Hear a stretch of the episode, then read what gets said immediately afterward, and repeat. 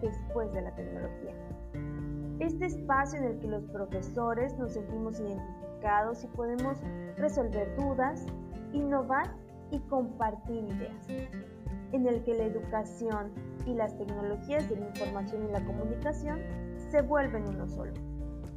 El día de hoy le dedicaremos nuestro tiempo al tema la importancia de las TIC en la educación. Para comenzar, ¿cómo es que surgen las siglas EBEA?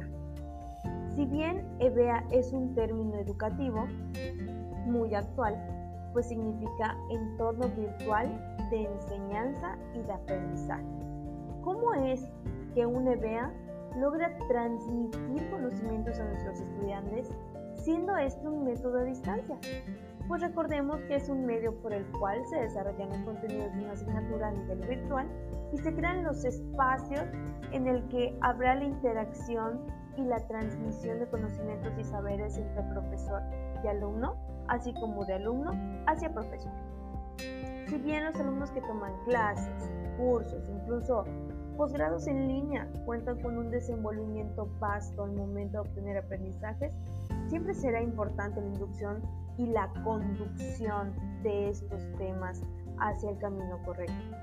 Es por ello que un EBEA debe cumplir tres funciones básicas, pero no pueden faltar. Está la función pedagógica, la organizativa y la tecnológica.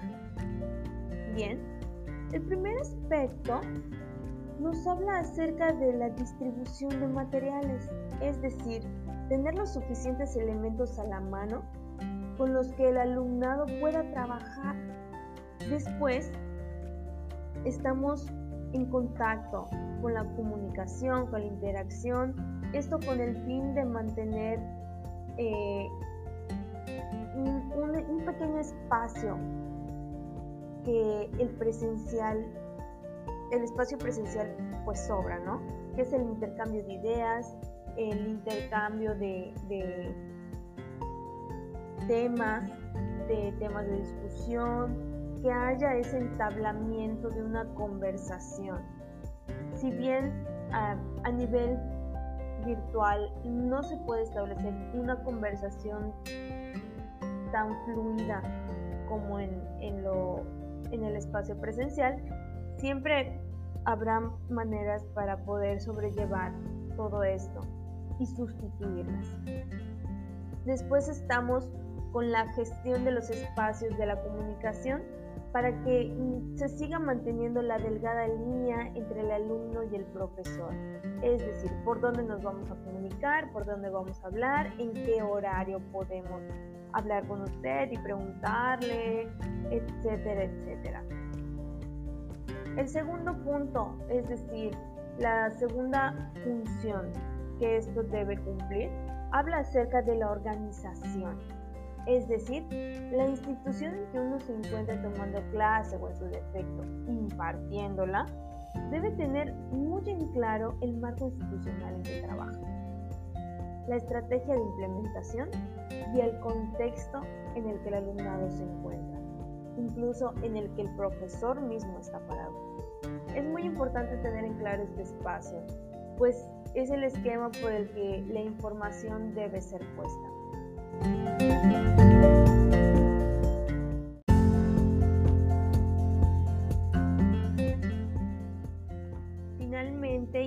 Aspecto que nos interesa es el tecnológico. No es que nos interese más o que sea más importante, es solamente que a, este, a estas alturas del partido el espacio tecnológico es por el medio por el cual nos encontramos desenvolviendo, pero también es el medio por el cual es donde hay más trabas y de repente nos es un poco complicado mantener este espacio de educación tan abierto como sucede en el ámbito presencial. Bien, este, este espacio tecnológico necesita cubrir la tecnología física, es decir, tiene que haber una materia palpable como tal, con la que el alumno pueda trabajar, explorar y explotar sus habilidades y conocimientos. Bien, Después están las herramientas con las que los profesores mismos pueden brindar al estudiante con el fin de hacer un ambiente ah, un poco más ligero, un poco más significativo, para lograr establecer un sistema de comunicación. Es de esta misma manera en la que debe haber una estructura adecuada, es decir, una plataforma que esté bien diseñada, un espacio en, la, en, el que el alumno se sienta parte de la institución y no solamente parte de la institución, sino que también sea tomado en cuenta. Después está la infoestructura, es decir, el esquema y el orden en que la información se acomoda y se va a ir desenvolviendo. Tiene, que haber un plan que, me diga qué voy a decir, cómo voy a trabajar, cómo voy a, lanzar todas estas ideas, cómo voy a hacer que mis alumnos lo capten, cómo voy a hacer que mis alumnos se encuentren en un espacio realmente alivianado, en el que puedan aprender de igual manera, así estuvieran en un espacio presencial. ¿Cómo los voy a despertar? ¿Cómo los voy a mover? Tiene que haber esa interacción. Dicho esto, la formación continua pasa a segunda base para hacer frente a todo lo antes mencionado, pues de aquí surgen cambios obligatorios en las formas pedagógicas.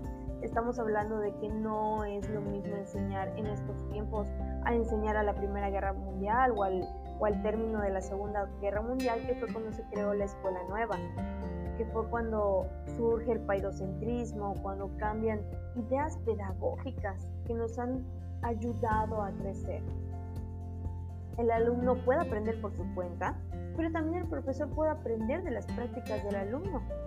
Es muy importante tener en cuenta que el profesor y el alumno pueden perfectamente encajar entre ellos y hacer incluso un magnífico equipo. Por otro lado, también son necesarios los cambios en la didáctica educativa. Los contenidos que se ven son obligatoriamente interactivos, atractivos y variados. ¿Qué es lo que tiene mi contexto para que yo pueda trabajar con los alumnos? ¿Cómo puedo hacer que mis alumnos se interesen? ¿Y cómo lo que yo les voy a enseñar les va a servir para la vida diaria? O sea, tan simple como contenidos en los que de matemáticas me enseñan pi por radio al cuadrado. Ajá. Y en la vida diaria eso no me sirve. Es muy importante contextualizar los contenidos de los alumnos a su vida cotidiana. De nada me sirve enseñar en una comunidad mmm,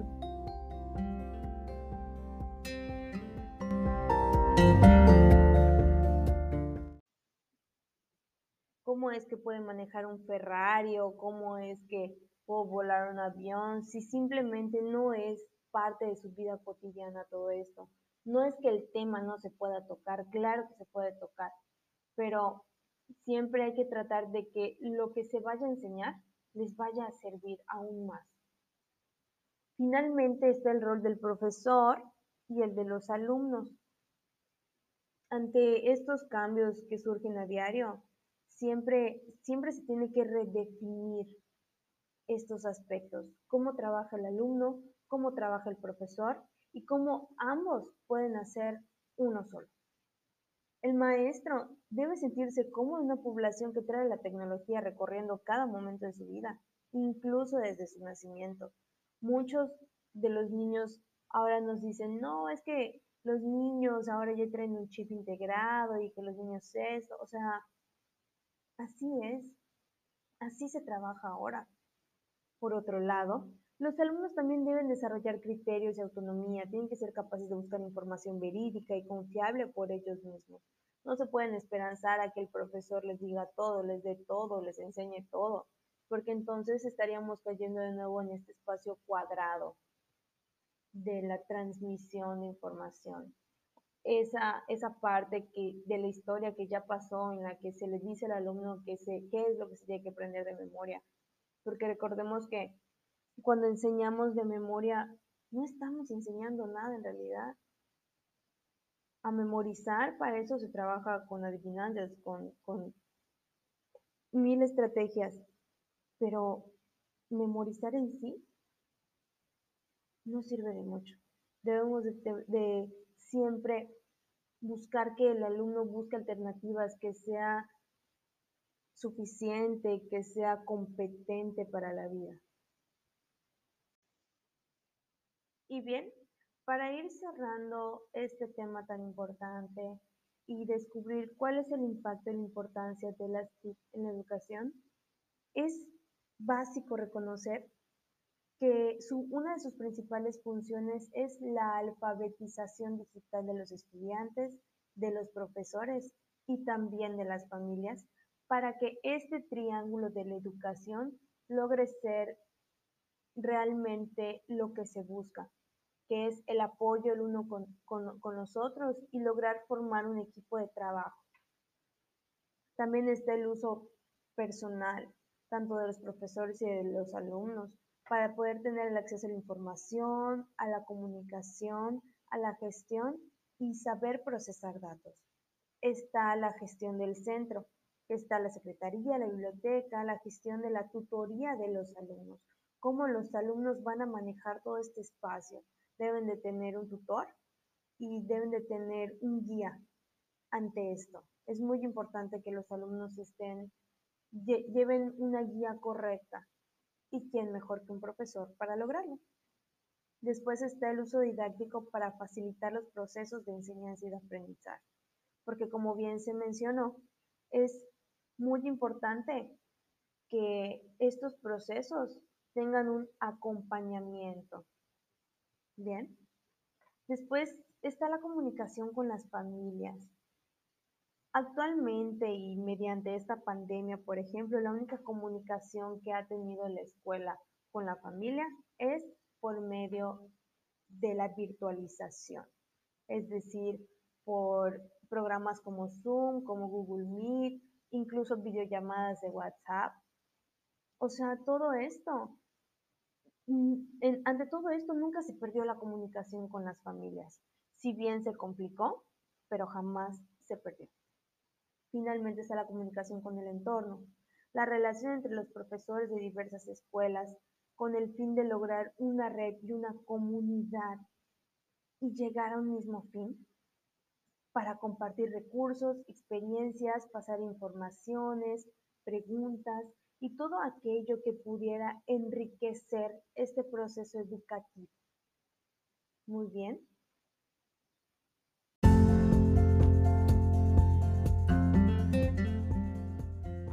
Tiempo de seguir compartiendo experiencias se nos ha terminado, pero continuaremos con este extenso tema en el siguiente capítulo.